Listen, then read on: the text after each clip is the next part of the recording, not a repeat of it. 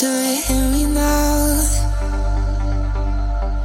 Darkness turns the room cold as we're falling.